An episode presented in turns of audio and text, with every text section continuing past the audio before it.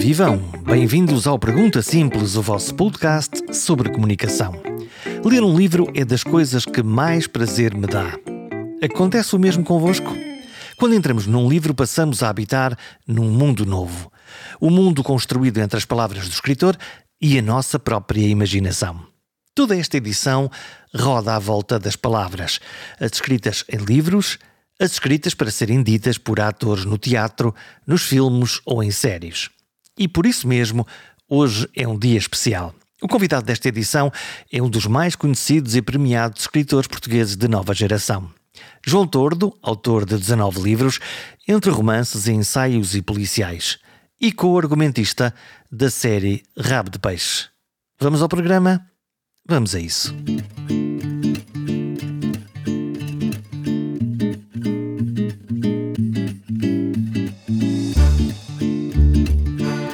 João Tordo é um confesso leitor compulsivo e um documentado autor prolixo. Ele escreve em abundância e escreve em qualidade. Por isso não fiquei surpreendido quando me disse que a folha em branco não lhe causa nenhuma angústia. É um escritor matinal e um leitor notívago. E deu para falar de tudo. Da maneira como escreveu Rabo de Peixe, como se preparou, como juntou ideias com outros coautores e como desenhou uma das mais animadas e fantásticas cenas da série, o assalto à cabana do Uncle Joe, pelo Arruda, um embate entre Pepe Rapazote e Albano Jerónimo, dois atores dentro das suas personagens. Uma oportunidade também hoje para falar de livros e de personagens que a miúde contrariam o autor das conversas com os leitores com pedidos especiais para escrever mais sobre algum personagem e o autor faz-lhes a vontade, continuando a saga dos personagens mais queridos. No caso de Rabo de Peixe, vem aí uma segunda temporada e João Tordo pode continuar a escrever para o reviver da história. Já agora, sabiam que quando se escreve uma série como Rabo de Peixe, há uma espécie de sala de escritores, isso mesmo, uma sala onde os argumentistas trocam as ideias mais loucas e radicais e desenham as cenas escrevendo as falas dos atores.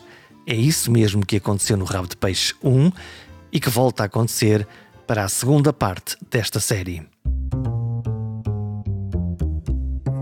Viva João Tordo! Olá.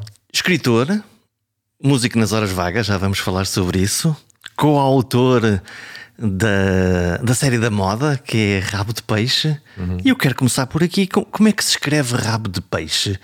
Conta-me como é que foi o processo. Tu pegaste nas tuas malas e foste para os Açores ou ficaste aqui em Lisboa a ler coisas sobre, sobre os Açores e depois é que foste para lá? Uh, olá, obrigado pelo convite.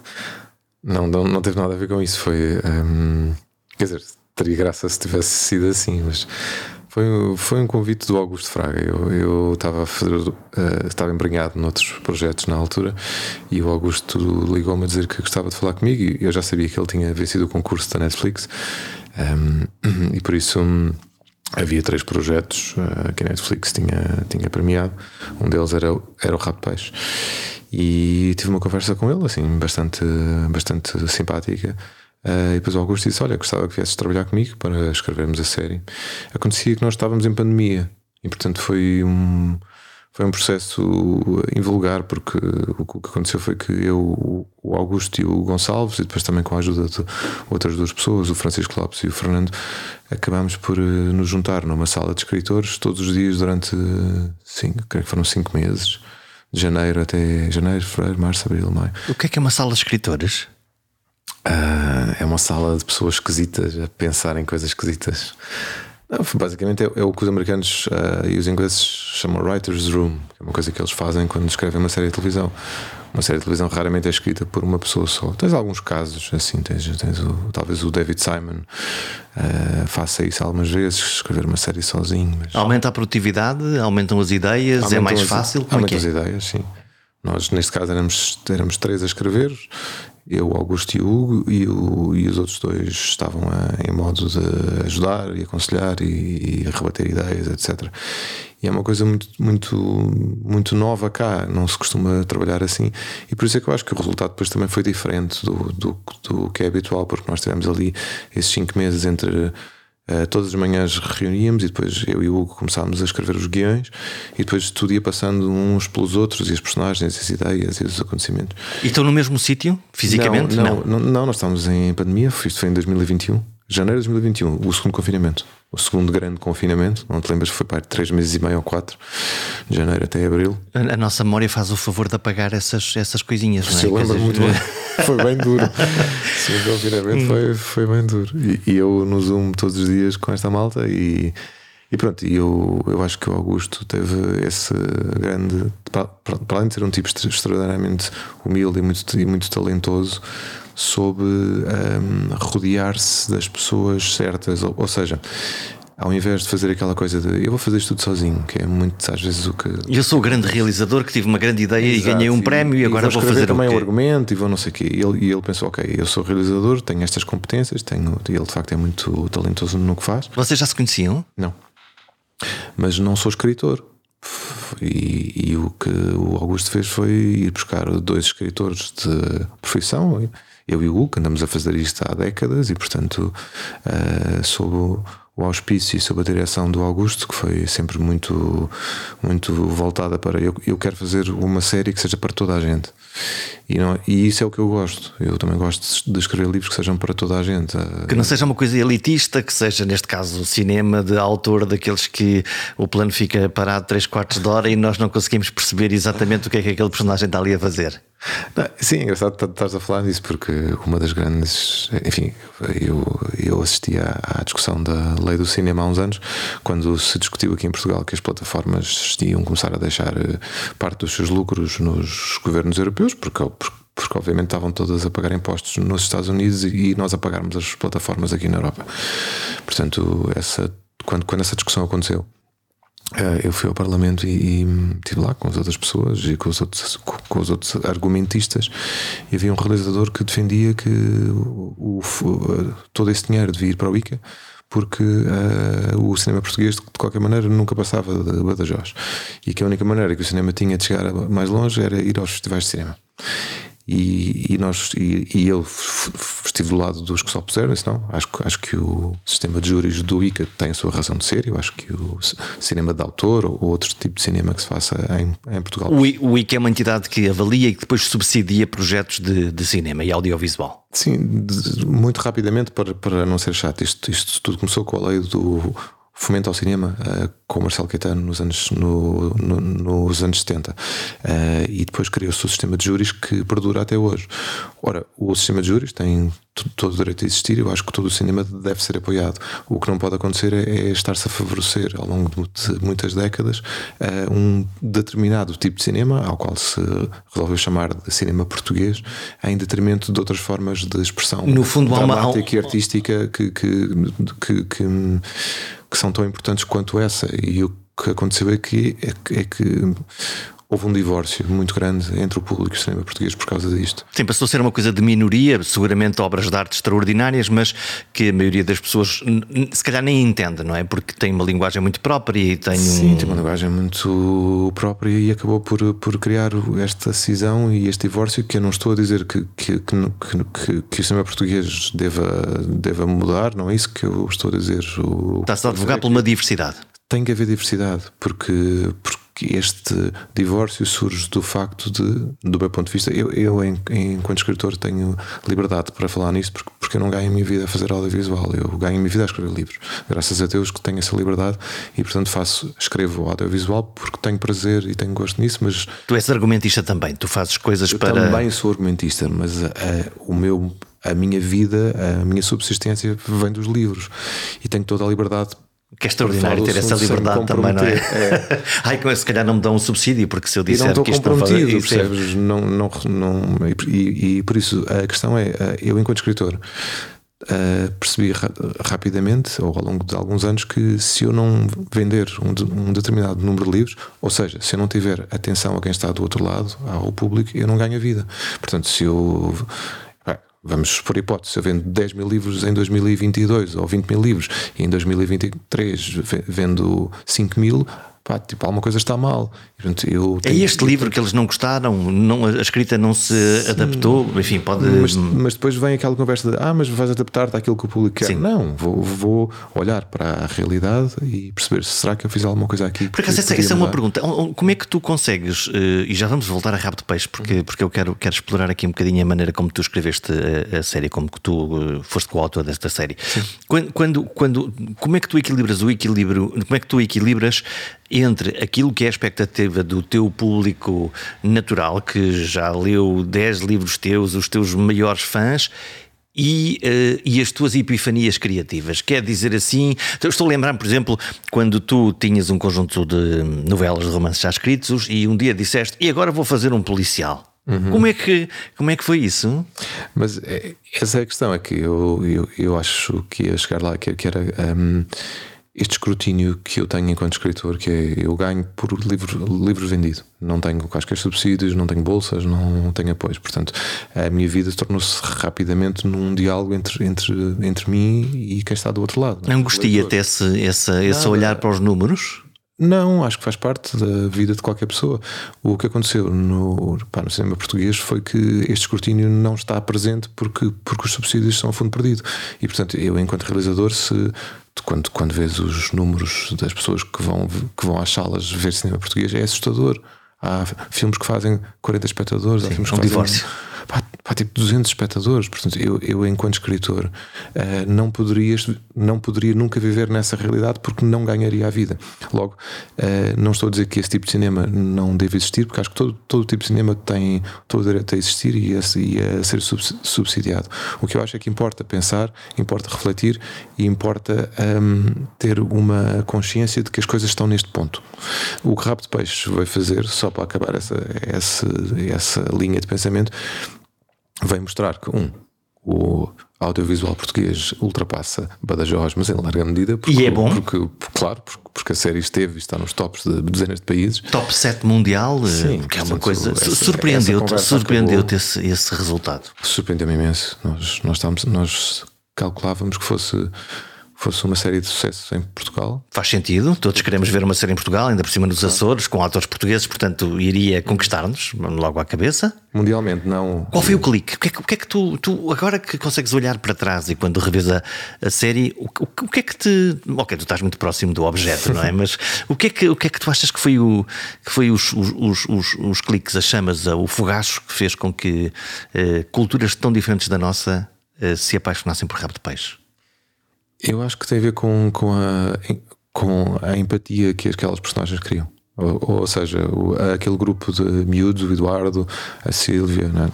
o Carlinhos, o Rafael e depois o Uncle Joe também, noutra, noutra medida, uh, tem uma empatia enorme con, connosco, enquanto porque lembra-te as histórias de miúdos, as histórias das aventuras, de, de, de, de ir atrás do tesouro perdido, né? Que eram as histórias dos Goonies e, dos, e daqueles filmes do, do, dos anos 80. E eles ganham, eles têm uma vida desgraçada com ausência de oportunidades e subitamente ganham um, um euro milhões Sim. e uma desgraça ao mesmo tempo, tudo no mesmo, é, no mesmo isso é, pacote. É, isso, como está tudo no mesmo pacote, há, um, ao mesmo tempo ser uma história de aventuras de miúdos de uma, de uma, de uma vila muito pobre a ganhar o euro milhões e de repente tentar desafiar os deuses, não é? E portanto, nós, nós acho que toda a gente se identificou com, com estas personagens, com, com, com, o seu, com os seus dramas, com as suas dificuldades um, e com e com o rebuliço que a história às tantas cria, é? das coisas estarem constantemente a inverter-se. E, um, e, isso foi feito porque uh, nós tivemos tempo para escrever e estávamos numa sala de escritores em que todos estávamos com o mesmo pensamento, que era nós queremos fazer um, para já algo que nós gostássemos de ver uh, e depois algo que seja, que seja muito uh, divertido e emocionante para as pessoas. Para quem nos vai ver. É? Como é que é o processo lá dentro? Vocês, ok, há uma parte de, dessa sala de escritores que depois vocês conseguem fisicamente estar sentados uh, em rabo de peixe? Não, não, cá. Cá, sempre. Sim, uh, então foi através do Zoom. Zoom. Ah, e, e nunca, nunca estiveram. Tivemos, tivemos. Okay. Depois, depois, quando as coisas abriram em abril, quando o confinamento acabou, fomos aos Açores, todos juntos. Como é que foi, isso, qual, como é que foi esse, esse momento? Foi engraçado. Eu, fomos, fomos visitar as, os, os, lugares todos que tínhamos imaginado, não é? tipo, pá, Lagoa, às Furnas, a Ponta Delgada, fomos, fomos a vários sítios, fomos, andámos naquelas estradas uh, meio, meio selvagens uh, e, e, portanto visitámos os, os, os, lugares todos. A estrada do Farol, aquela ilha. Peixe, e quando fomos a Rabo de Peixe é que eu, é que eu tive uma visão, eu e o Hugo, e o, o, claro que o Augusto já conhecia. Mas, o Augusto é de lá, de lá da ilha. Porque ele é da ilha. Uh, e eu e o Hugo tivemos pela primeira vez a visão do que era Rabo de Peixe. De facto, é uma, é uma vila extraordinariamente diferente de qualquer coisa, onde, de qualquer lugar onde eu tenha estado. Pelas cores, pelo, pelos, pela devoção ao Santo Cristo, os interiores das casas são exatamente como está na série, cheios de objetos e de, e de, e de, e de parafernália. E, e, as pessoas são diferentes. São, de facto, é, um, é uma cultura muito diferente e, e muito própria. Uh, e foi importante irmos lá ver para depois transportar isso para a escrita. Né? Tu, tu és um ouvidor, tu, tu foste ouvir as pessoas também, quer dizer, tu estás lá, observas, lá está, estradas, a luz, as casas as, as pessoas, como é que ressoaram em ti? Como é que, como é que tu foste lá? Tu, tu vais lá também uh, uh, apropriar-te da alma daquelas pessoas antes de. Calma, apropriar-me da alma. Não, apropriar-me da alma no sentido em que vais, vais, vais saber a, a música, vais saber uh, uhum. o que é que elas dizem, o que é que, as, o que é que as faz sonhar, o que é que as angustia, porque isso também lá está dentro desta, desta série. Sim, mas eu acho que as características particulares do, do rap de peixe são, são, são algo que nós tivemos em conta e que informaram a criação das personagens. Depois disso, é, enfim, há, um, há um velho exemplo de, como é que tu. Porque é que, porque é que basicamente é, uma história funciona e outra não? Né? O que é que é uma boa história? É isso que eu estava a dizer, é, que, é, é, é quando tu, tu, tu até, até podes estar a escrever sobre um marciano ou sobre um extraterrestre, por acaso o ET, neste caso, né, que eu estava a pensar agora, uh, e o que tu fazes é dar-lhe exatamente as mesmas emoções que nós. Porquê que o ET funciona enquanto história? É porque o ET, no fundo, é um miúdo de 12 anos que tem exatamente as mesmas emoções. Está, ao mesmo tempo que o Elliot está cheio de medo, o ET está cheio de medo. Ao mesmo tempo que o Elliot tem, tem, tem desejo de conhecer aquele, aquele desconhecido, o próprio ET tem exatamente os, os mesmos sentimentos, portanto, eles são o espelho um do outro. Ora, se tu, se tu consegues fazer isto com extraterrestres, evidentemente consegues fazer com, com miúdos de rabo de peixe. É isso que gera essa empatia, no fundo, que nós estamos a claro. torcer por aqueles personagens para que eles se safem a fazer uma coisa, em princípio, má, que é traficar droga, uhum. Eh, porque, não, para quem não conhece a história. Por, por, sim, porque os motivos são, são mais nobres do, do que esses, eles, eles querem escapar a uma realidade muito dura e a droga é a porta de saída daquilo, não é? Portanto, é apenas é... um objeto e não, e não necessariamente um. Sendo que, quando nós lemos os relatos históricos desse período de 2001, em que o veleiro se tem um problema no leme e, e a, estes fardos de droga aparecem na, na, na costa, nós misturamos, lá está, desde esse esta população naif que sabe muito pouco, não, não está exposto, lá está a ideia de, de, droga, de experimentar esta droga e, portanto, com o efeito catastrófico que isto tem, e por outro lado, todos os negócios que depois se vão gerar à volta disso. Portanto, é, é, é o fim da inocência daquela população, ou tu achas que, ou a tua sensação é que hum, aquela população já, era muito, já é muito pouco inocente com, com tudo aquilo que, tem, que teve que superar? Não? Não sei responder porque eu não, não conhecia Raps Peixe antes, antes, de, antes da chegada daquela, daquela droga toda. O que eu te sei dizer é que um, não há ali uma intenção de verosimilhança. Ou seja, de facto aquilo aconteceu, de facto a droga deu à costa, em de Peixe e noutras vilas, uh, e de facto houve, houve problemas uh, sociais. E, Leste coisas antes de sim, o tempo de preparação? Fizemos uma investigação é. enorme, só que depois percebemos que a, a história morria cedo, ou seja, o o Quincy, que foi, que foi o que era o nome verdadeiro do tripulante daquele veleiro, uh, de facto esteve preso na prisão de Ponta Delgada e de facto escapou saltando o muro. Mesmo? Sim, porque tu, quando, tu quando, quando vais aos Açores e quando, e quando, e quando vais na estrada, hum. tu vês a prisão do teu lado direito e, e, o muro é baixíssimo, portanto qualquer pessoa com uma escada salta aquele muro.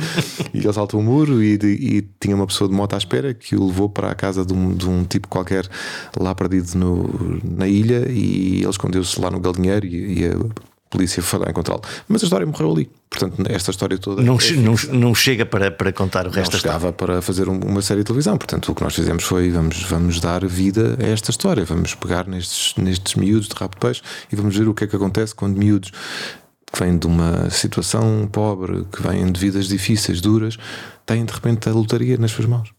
Sendo que, eh, não sei se foi de propósito, dir-me-ás tu, eh, eh, vocês brincam aos deuses, não é? E, e, quando aquilo parece que está a correr francamente bem, acontece sempre uma, uma desgraça, acontece sempre alguma coisa que raio, agora que isto se ia resolver de vez, correu, correu francamente mal. Há momentos em que isso acontece em que eu tenho vontade de rir e não de chorar. E claro. quando devia acontecer era dizer, ei, eu, lá estás, gerando a empatia, eu devia me sentir triste, uhum. mas o que me dá é vontade de rir. Mas sabes que essa palavra empatia não, é, uma, é uma palavra que hoje em dia se usa num contexto mais de uh, eu, eu gosto de si ou, ou tenho afinidade por si. Lixamos Mas, a palavra? Lixamos, porque a origem da palavra uh, que vem do pá, que vem dos gregos e que está descrita em Aristóteles como, como a, a possibilidade da dramaturgia, ou seja, a possibilidade do espectador estar perante aquilo que é representado. Na sua origem, a palavra empatia é a possibilidade de estar perante as coisas que me causam repúdio ou aversão.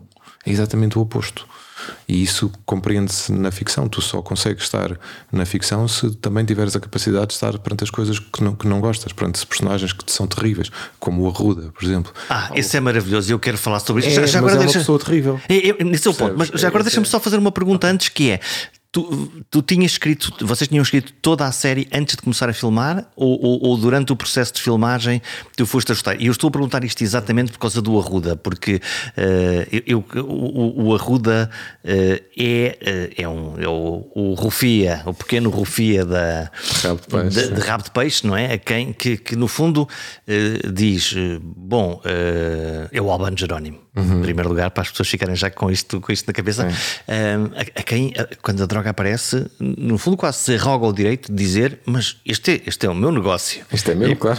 E, portanto, como é, que, como, é, como é que foi escrever o Arruda? Foi muito interessante, porque já Arruda não é um nome açoriano, é um nome que nós dissemos, ok, nós não queremos que ele tenha um nome açoriano, vamos chamar-lhe Arruda. E, e, depois foi muito interessante porque as reescritas foram, foram eu, eu fiz algumas, mas depois foi o Hugo Gonçalves que ficou no, no projeto mais algum tempo, porque eu tinha outro projeto, e portanto, quando acabou a sala de escritores e tínhamos os guiões mais ou menos fechados, uh, ou quase, quase mesmo fechados depois houve uma fase posterior de reescritas. Um, o Arruda, para mim, foi das personagens mais interessantes porque, pá, porque o Eduardo precisava de um antagonista uh, que não fosse apenas a máfia italiana, nem, nem, que fosse o, Monti, que é o, que é o assassino a soldo italiano que a máfia manda para resgatar a droga. Precisavas de um, de um verdadeiro opositor. Precisávamos de alguém real, de rabo de peixe, que fosse, que fosse, que fosse um antagonista, e o Arruda é excelente nesse aspecto. Pode ser quase um irmão gêmeo ao contrário? Não, eu diria que o Arruda é um bocado, uh, por exemplo, a personagem da Sílvia, que é a filha dele, uh, é o espelho daquilo. Ela, ela, o Arruda é a imagem daquilo em que a Sílvia se podia tornar caso a sua vida corresse mal. E portanto aí está uma, uma das boas coisas das, da série: é que nenhuma personagem ali é boa nem má. Uma, pode haver sempre uma redenção ou uma catástrofe. todos contextos difíceis e, e, portanto, o Eduardo às vezes faz, faz as coisas erradas pelas razões certas, às vezes faz as coisas certas pelas razões erradas, e, e isso é que nos cria empatia, né? porque nós não.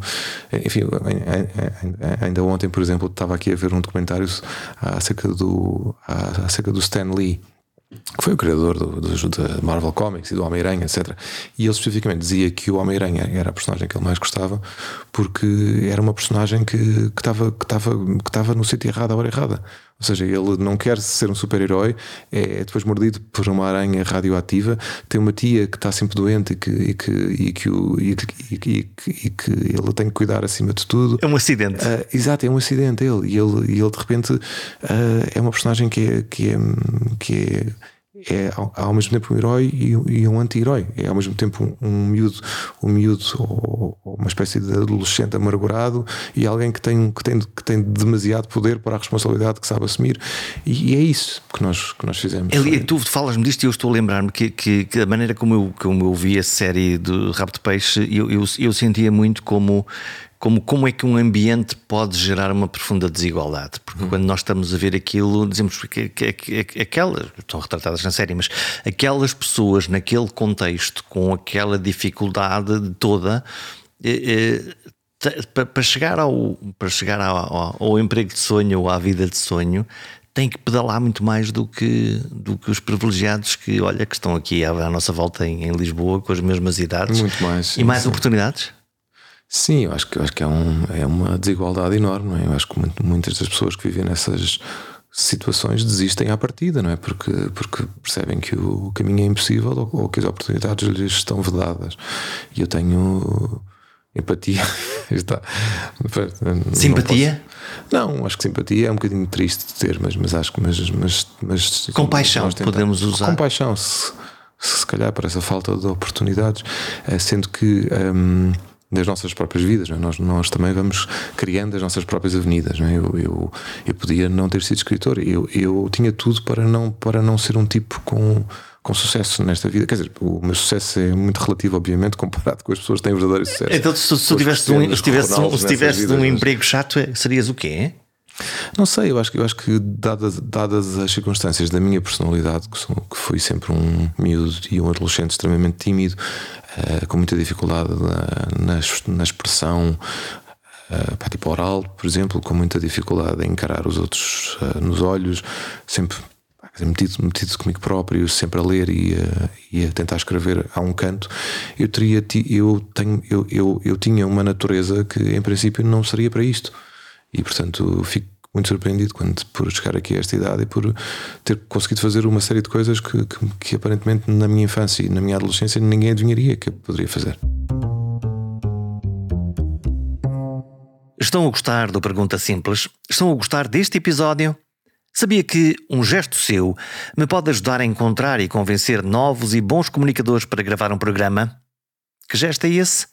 Subscrever. Na página perguntasimples.com tem lá toda a informação de como pode subscrever. Pode ser por e-mail, mas pode ser, ainda mais fácil, subscrevendo no seu telemóvel através de aplicações gratuitas como o Spotify, o Apple ou o Google Podcasts. Assim, cada vez que houver um novo episódio, ele aparece de forma mágica no seu telefone. É a melhor forma de escutar o Pergunta Simples. Quando é que os deuses decidiram que tu ias começar a escrever? Ou quando é que tu percebeste? Ah, eu acho que, foi, que desde os 6, 7 anos que eu, que eu, que eu, que eu me tornei uh, obcecado pelos livros. Mas, mas era mesmo obcecado, não era uma coisa saudável. Eu, Pela leitura?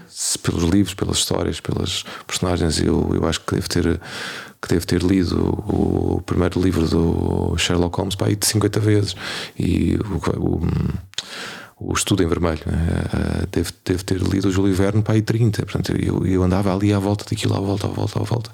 E depois, quando descobri o Dostoevsky e os russos e aquilo. Para mim, o crime e castigo é, é um thriller. As pessoas falam de crime e castigo, ah, alta literatura. Não, aquilo é um thriller. Aquilo é um thriller sobre um, sobre um miúdo que está perdido nesta vida e que mata duas mulheres de uma maneira brutal e depois é perseguido por causa disso e com toda a razão. Né? Portanto, aquilo é um thriller. E eu, eu, eu sempre gostei desse tipo de ficção que nos leva ao limite, que nos coloca on the edge, como se diz. Né? E por isso eu percebi muito rapidamente que hum, a minha vida era aquilo mas depois, eh, como tinha medo, eh, comecei a divergir para outros lados. Tentei ser jornalista, coisa que eu não tinha jeito nenhum. Uh, estudei filosofia. Os factos aborreciam-te, não? Não, é que eu não tinha jeito, percebes? Eu não tinha agenda, andava sempre desencontrado com as pessoas, tinha medo de estar a ligar e a chatear os outros. Opá, portanto, um jornalista não pode ter estas características. jornalista posso... chateia pessoas, faz perguntas incómodas. Exato, e eu odiava, percebes? Eu disse, é para tu a chatear a pessoa e tal. Coitada da pessoa. Coitada. E portanto, foi nessa altura que eu fiz o um interregno na ficção dos diria dos meus 20, 20 até aos 25, 26, e depois percebi, pá, não, eu tenho que voltar a escrever ficção porque eu não, isto não é para mim. E quando escreveste o primeiro livro, quando publicas o primeiro livro, qual, qual foi a, a sensação? Ah, foi de. Foi de que não tinha feito quase nada que faltava um caminho enorme. Portanto, a sensação foi tipo, ok, já, isto, já, isto, isto já está feito, já ultrapassei este, este percalço.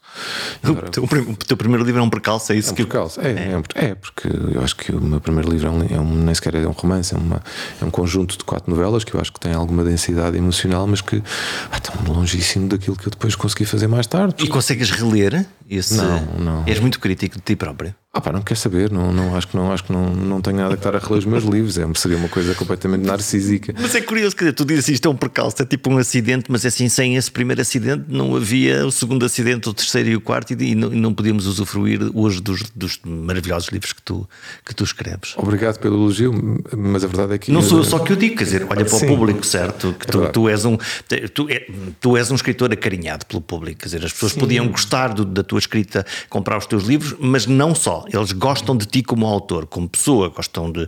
acompanham-te, eh, intervêm. O, o público uh, uh, fala muito contigo, vem, vem ter contigo. Olha, Jorge, a questão é que eu, nos últimos 20 anos, eu não fiz mais nada senão escrever livros e ir, ir ter com o público.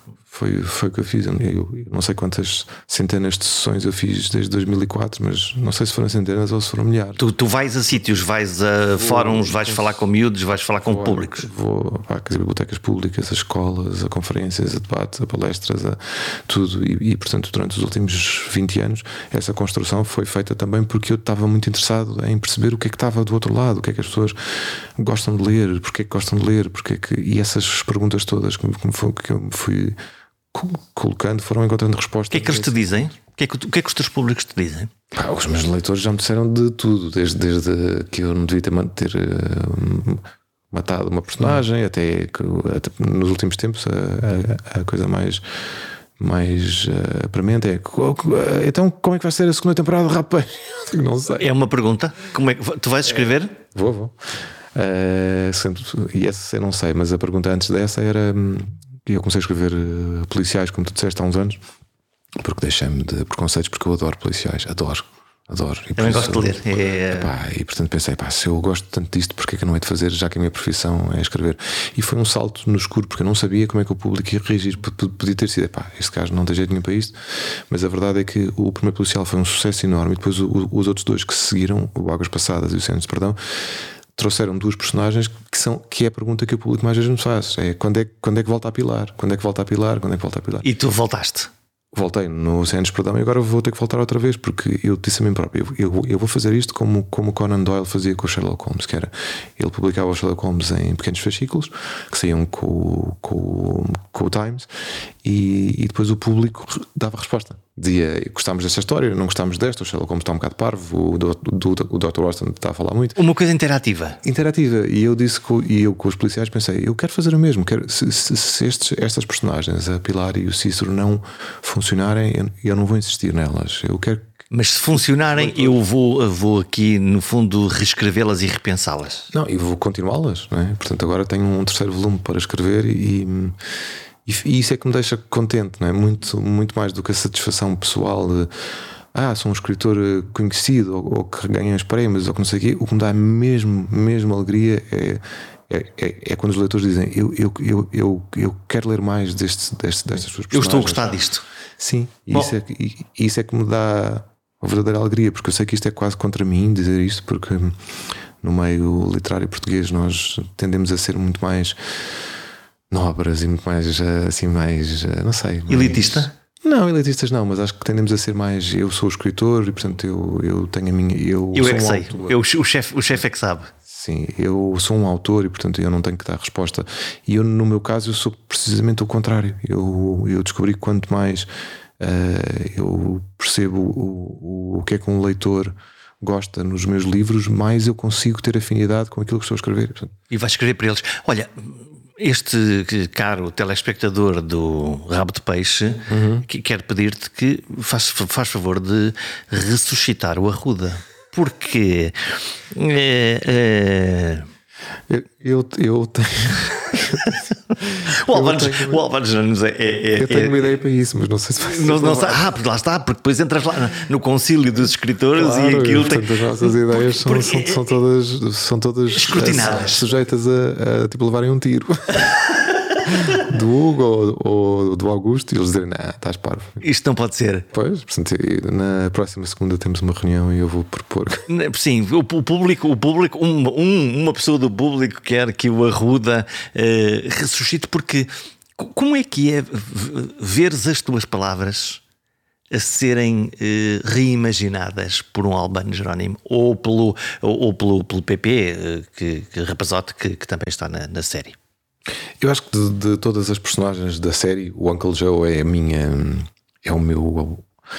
Uh, tipo, objeto de estimação. É o teu favorito? favorito? É, porque sabes porquê? Porque quando, quando estávamos na primeira sala de escritores a inventar o rabo de peixe, eu às tantas creio que lancei uma ideia que foi: pai, eu acho que o Eduardo devia, devia ter alguém que estivesse fora de rabo de peixe e que fosse uma. e, e que tivesse com ele uma ligação emocional pá, tipo antiga, e depois chegámos ao Uncle Joe. É o tio da América que emigrou é quando, América, com, que, enquanto miúdo para, sim, para os Estados Unidos. Exato, viveu lá a vida toda e depois é deportado, porque quando, quando uma pessoa de uma nacionalidade que não é americana, da sua, na sua origem, comete um crime, é é portanto, devolvido ao seu país natal. O que aconteceu nos Açores, e há uma, um, um maravilhoso pormenor de linguagem que é a mistura do português e do, e inglês, inglês uh, em, contínuo, em contínuo, Que, é, que, é, que é mágico neste, neste Uncle Joe.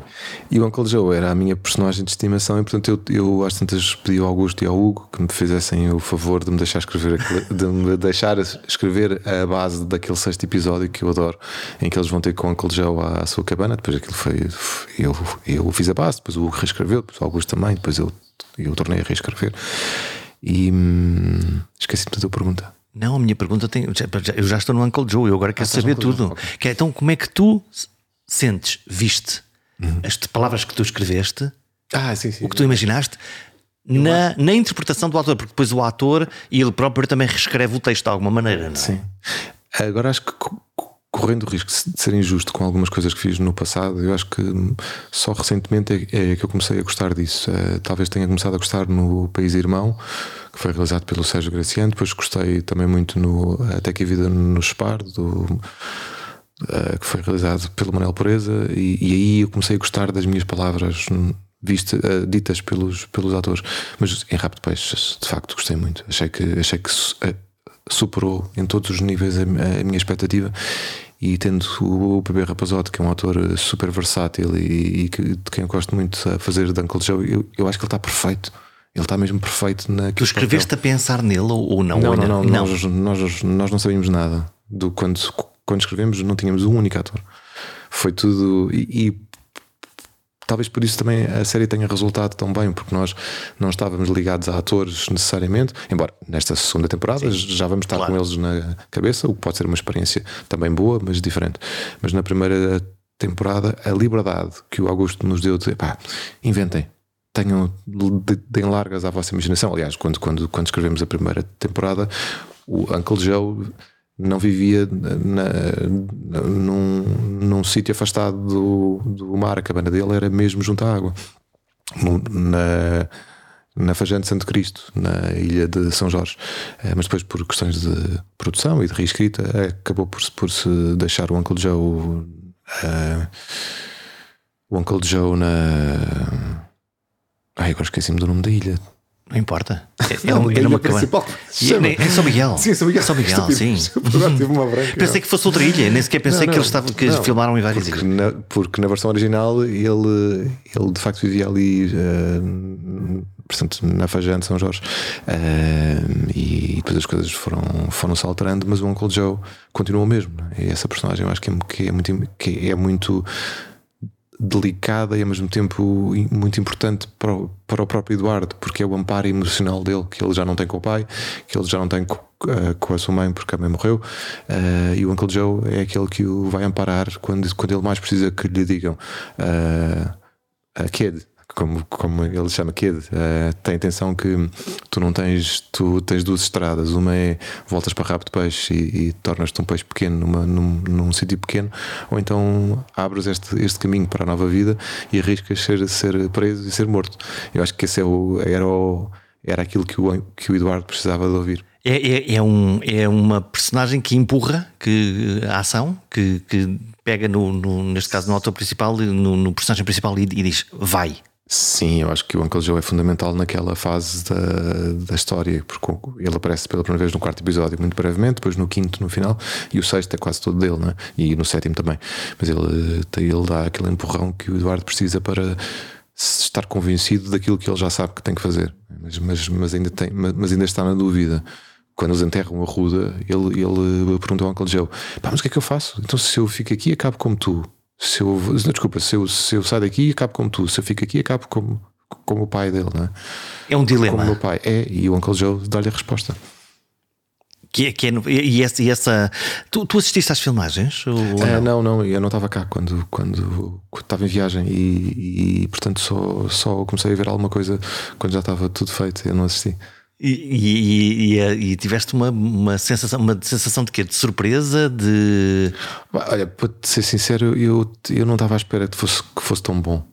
Eu, eu tipo, sabia que o Augusto era um, era um grande realizador e sabia que os atores eram ótimos, mas eu próprio fiquei surpreendido com a qualidade da série. Fiquei, talvez não por desconfiar de, de coisa nenhuma, mas porque não, não, não estava habituado a ver uma série portuguesa com tão bom aspecto. Isso, com, é. com, tão boa luz e com, com tão, tão boa aspecto. interpretação. Tem um aspecto, a série. E é, é, uma das coisas que me surpreendeu logo. Foi, pá, isto, isto, isto, sabes, o pensamento que me veio, que é muito pernicioso, foi isto não parece uma série portuguesa.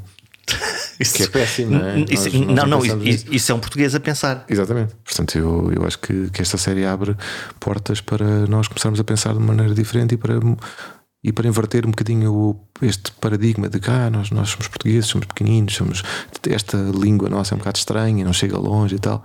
Não é verdade. Passamos de Badajoz, não é? Seguramente, claro que sim. Olha, o, o escritor eh, João Tordo anda a ler o quê? O que é que, o que, é que, o que, é que, te, o que, é que te interessa agora por estes tempos?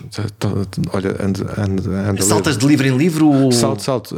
Estou quase a, a, terminar um romance policial do do Joel Dicker que se chama o caso, o caso Alaska Sanders que é muito divertido não, não, é, não é fascinante mas ele escreve de uma maneira muito, muito divertida e é, e é compulsiva a leitura.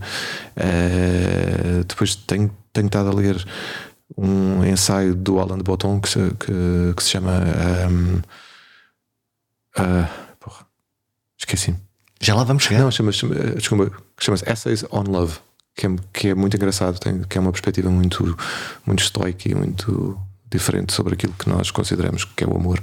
E, hum, estava a ler outra coisa que. Uh, Estava a ler o quê? Ah, e, e, e, e, ontem acabei de ler o livro da Madalena Sá Fernandes, que se chama Leme, que é muito bonito.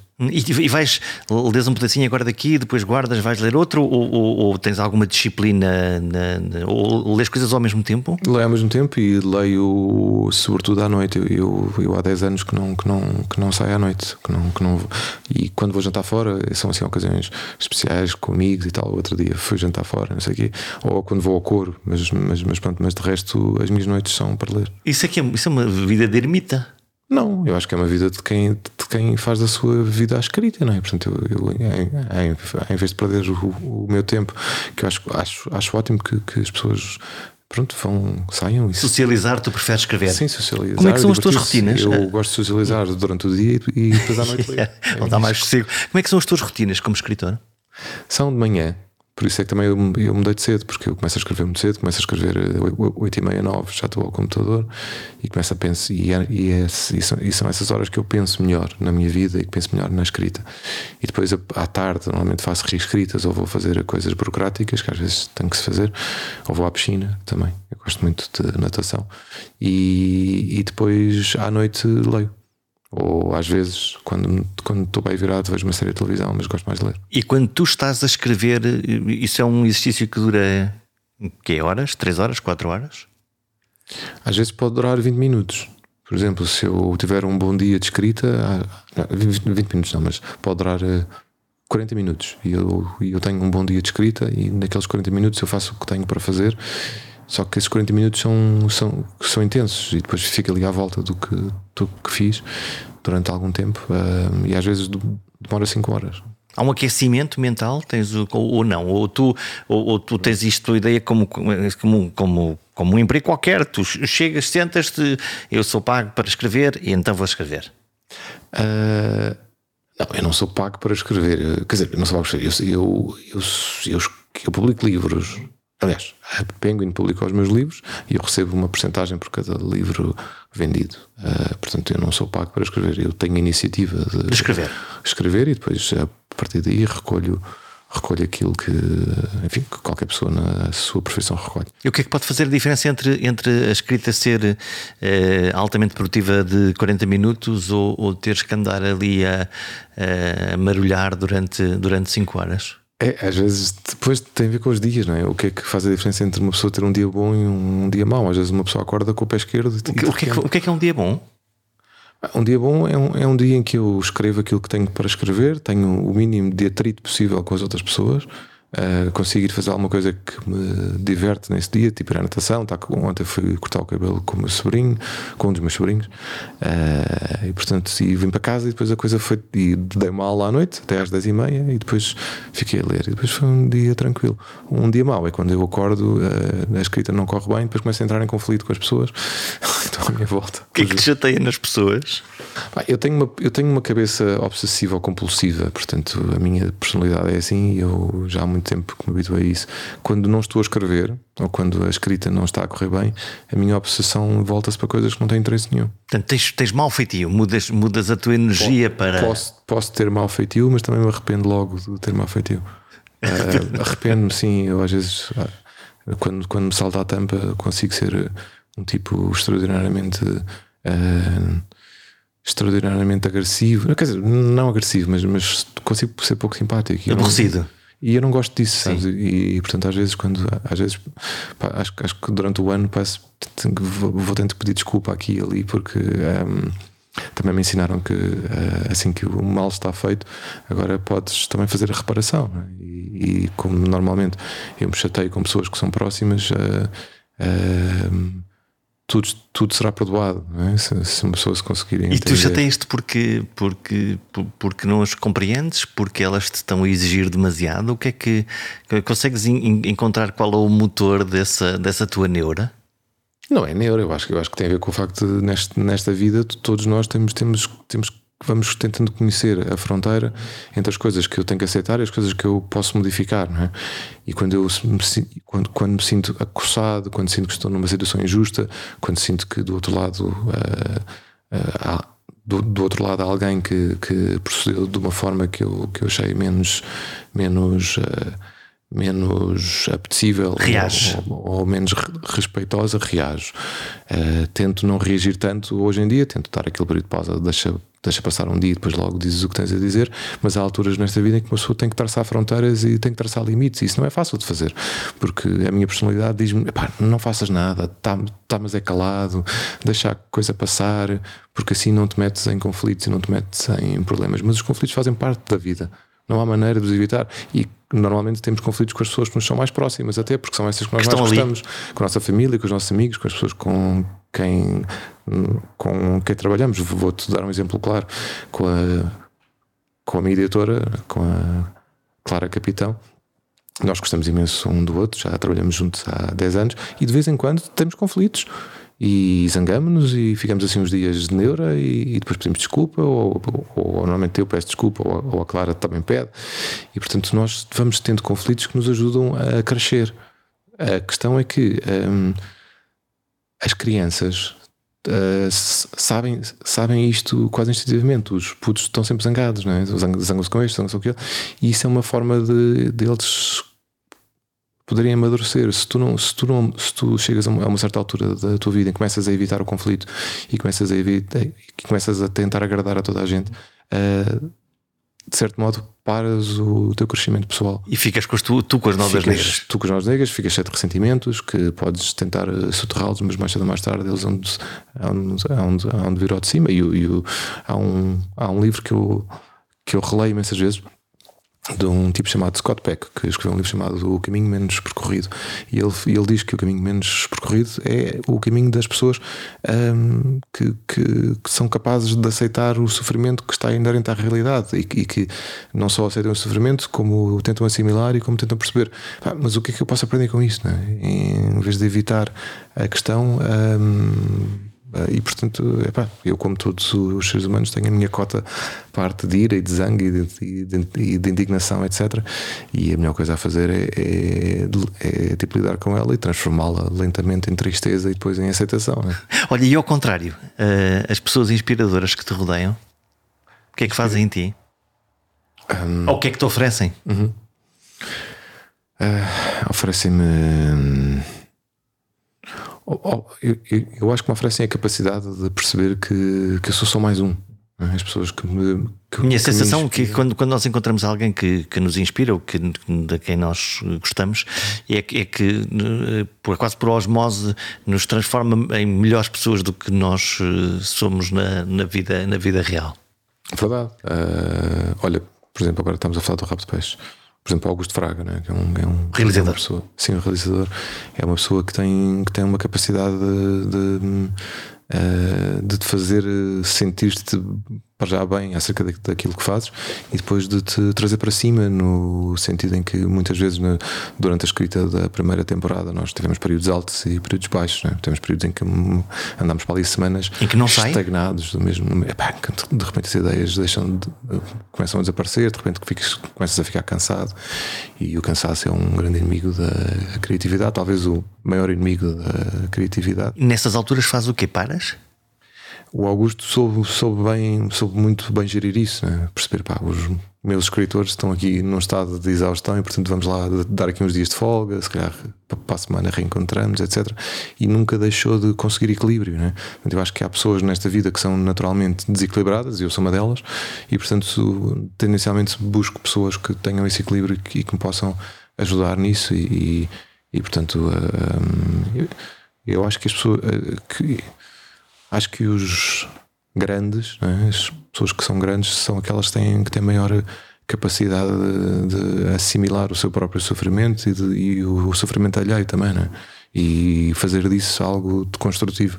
Pronto, depois há as pessoas que são, que são, que são menos, menos construtivas, eh, que são mais destrutivas, e essas talvez não interesse tanto estar com elas. Hum, o que, é que como é que tu lidas com. Agora estavas a falar de, neste período de passar, uh, numa altura em que não há ideias, em que elas não fluem, em que elas não aparecem. Uhum. A, tua, a tua relação com a folha em branco, como é que é? Nesses, nesses momentos em que, em que não aparece logo aquela primeira frase que, que, lavra, que lavra o terreno.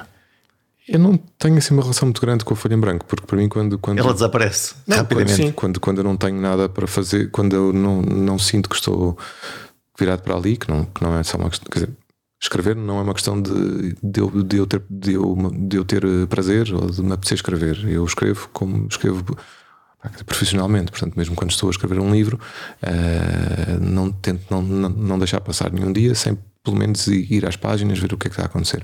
Quando há folha em branco é quando eu estou mesmo uh, exaurido e, portanto, não há nada para fazer. E isso me aconteceu duas vezes na vida. Foi depois do Prémio Saramago, durante algum tempo, e depois de. e durante a pandemia, no segundo confinamento. Uh, não, desculpa, no primeiro confinamento, de maio. 2020 até maio de 2021 e eu não escrevi nada. É um período difícil para nos concentrarmos, não é? Sim, tive, tive, tive, nas reuniões de rabo de peixe, mas, mas do ponto de vista de livros não fiz nada, porque, porque percebi que não, que não estava capaz. Uh, e portanto foi. A minha, a minha relação com a Folha Branca é eu, eu nem sequer vou lá. Não, quando vou lá, já sei que é para fazer alguma coisa. Eu tenho qualquer coisa para escrever, logo vou, vou sim, lá. Sim, sim. Estás a escrever um livro, dois livros, onde é que. Não... Já nem sei o que é que eu estou a fazer. Não, estou, estou a escrever um, um, Estou a reescrever um romance que já está escrito há três anos, desde maio de 2020, precisamente. Que ficou, ficou na gaveta à espera? Ficou, para... ficou. Como vinho? Ficou porque, porque, porque, havia outras coisas que estavam à frente. Havia, um, havia este ensaio que saiu agora, havia o policial havia o romance que saiu ano passado, que saiu em 2021, que era um naufrágio, portanto havia uma série de coisas que já estavam planeadas à frente. E este romance ficou na gaveta, sendo que é um dos romances que eu mais gosto, uh, mas tive que o deixar tranquilo durante três anos. E depois vai... repagar e reescrever? E reescrever tudo, sim, que é o que estou a fazer agora. Vai sair em outubro, novembro. Hum. Acho que outubro. Tu, tu, tu comandas as personagens ou os personagens comandam-te a ti nos livros? As personagens comandam-me. Sim, e um, e um exemplo bastante claro disso é a Pilar, por exemplo, que é a protagonista dos policiais. Ela é uma mulher muito frágil e muito corajosa, é vulnerável e ao mesmo tempo é muito forte e é insensata, além de, todo, de, todo, de toda a razoabilidade. E a Pilar está sempre a fazer coisas que eu, não, que eu gostava que ela não fizesse. Está sempre a colocar-se em está situações. Sempre a contrariar -te. Está sempre a contrariar. A colocar-se em situações que eu acho que são terríveis para ela. E, por exemplo, quando, quando acabei de escrever o Águas Passadas, eu achava que no final a Pilar ia tomar um caminho que era, para mim era óbvio desde o princípio. E quando cheguei a esse momento pensei, ela, ela não pode fazer isto porque isto é contra ela própria. Então acaba numa situação de novo muito difícil e eu quase que fiquei. e depois, quando escrevi o Centro de Perdão, aconteceu a mesma coisa. Por isso, eu diria que os meus planos vão, ser, vão sendo gorados pela o bris, pela, pela audácia e o atrevimento das personagens em gorar os meus, em, em defraudar tudo aquilo que eu espero para ela. Como é, como é que se escuta um personagem? Tenta dormir e não, prestar, e não pensar no assunto enquanto, não estás, enquanto estás longe da página. E uma pessoa verá que durante o sono, durante o, os tempos mortos, durante a altura em que está a fazer outra coisa qualquer, há uma parte qualquer, do, há uma parte secreta do nosso do cérebro de um escritor que continua a carburar. E portanto, eu por exemplo, se à segunda-feira tenho, tenho um plano para terça-feira, depois quando chega a terça-feira de manhã percebo, pá, não, afinal isto não é nada assim, afinal houve aqui outra história qualquer a acontecer. E, e, por isso é que eu acho que muito, muito, muito da escrita é feito em silêncio, é feito quando não se está a escrever, é feito quando, quando não estamos para ali virados, quando estamos a fazer outras coisas. De onde é que vem a tua criatividade? De onde é que vem? De onde é que vem? eu, acho, eu acho que vem da minha uh, incompatibilidade com a realidade.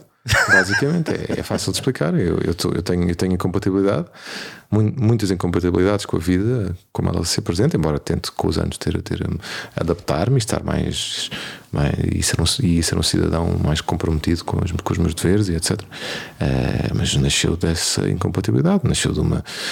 Eu também cresci num, num, num, num seio de, de uma família em, em, turbulência naqueles tempos, e isso também foi. Queres falar sobre isso? O que é que, é, o que, é que era uma família em turbulência? Yeah, no sentido em que uh, o meu pai e a minha mãe separaram-se quando nós tínhamos 3 anos, eu e a Joana, a minha irmã gêmea, e a minha mãe ficou com dois miúdos, uh, muito, muito duas crianças para cuidar. Fomos, fomos ver para a casa da minha avó, que morreu em dezembro do ano passado, e que também é o, é o, tema, é o tema que perpassa este último livro de ensaios, que se chama Uma Valsa com a Morte, também por causa da morte dela, ou por causa da morte dela. Um, e portanto a infância foi um sítio de, de alguma desagregação familiar, mas isso, isso ao mesmo tempo que, que uh, me, me, trouxe algum, alguma angústia, também me trouxe a capacidade de, de criar algo a partir dos destroços.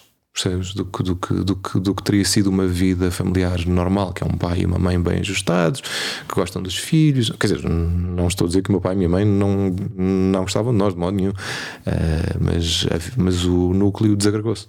Quando, quando, o núcleo se desagrega, as crianças são as que sentem mais, não é? Porque, porque, os adultos já têm capacidade para lidar com uma separação, com um divórcio, pronto, por, por mais que lhes custe, já, já estão armados com essa, esse, esses instrumentos emocionais. Uma criança não.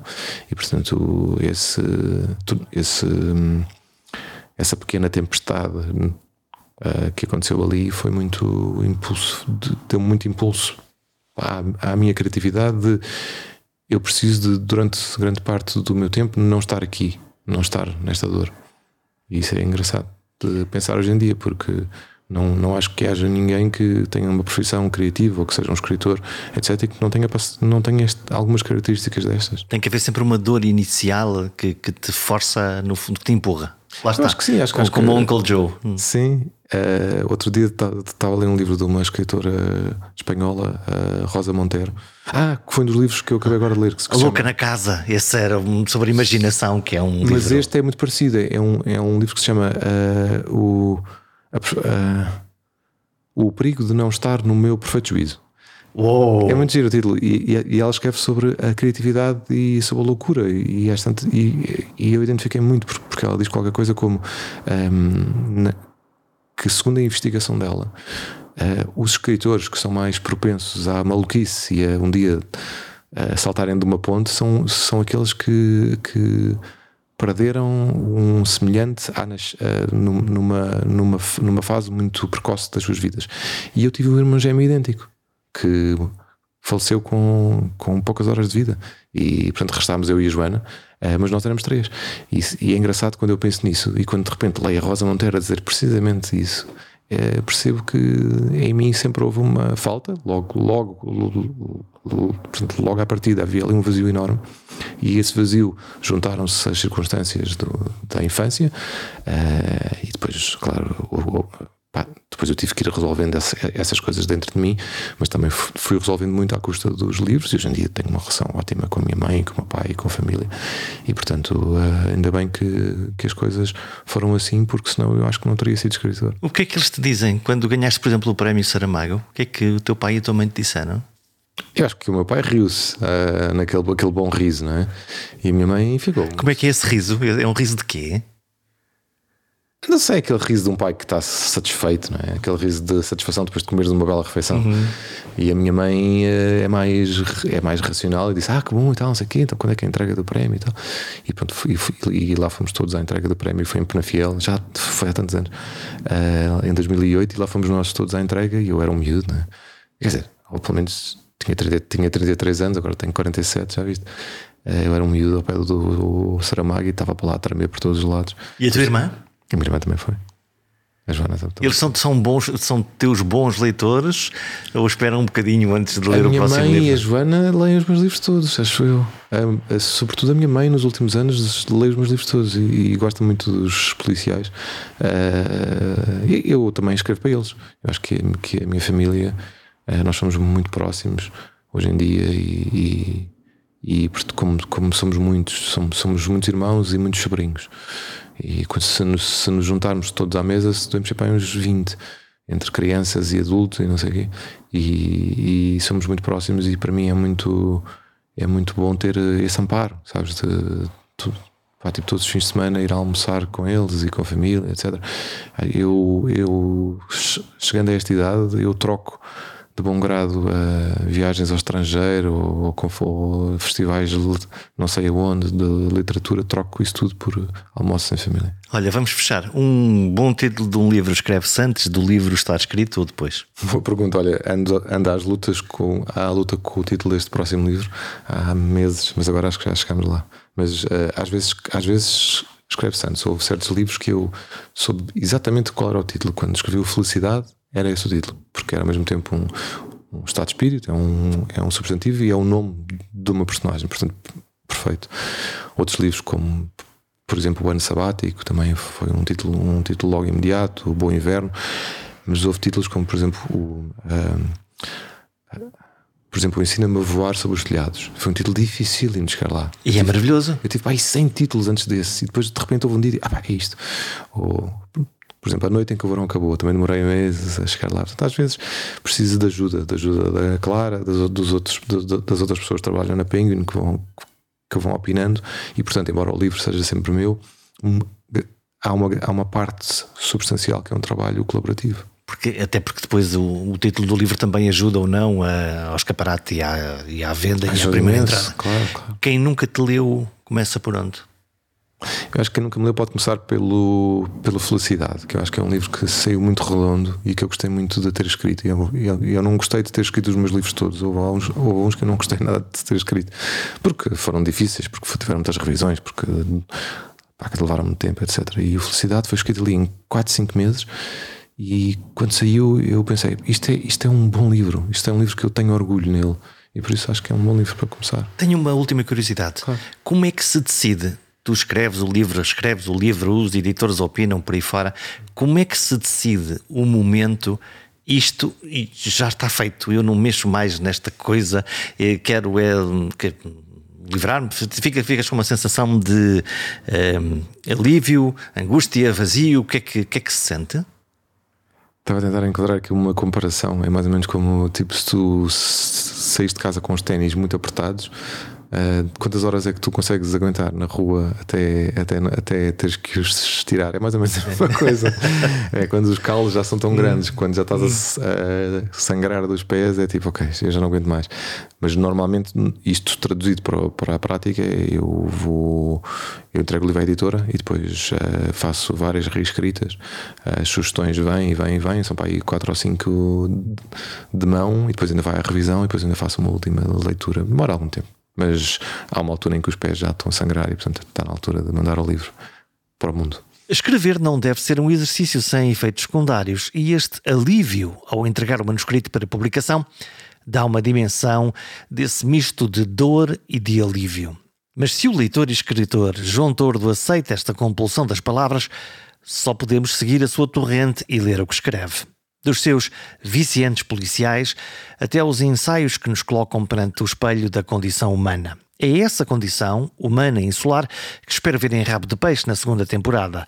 Entretanto, entretenho-me a ler o seu livro Felicidade, uma história de um amor que mete trigêmeas. Preciso dizer mais alguma coisa? Até para a semana. Boas leituras.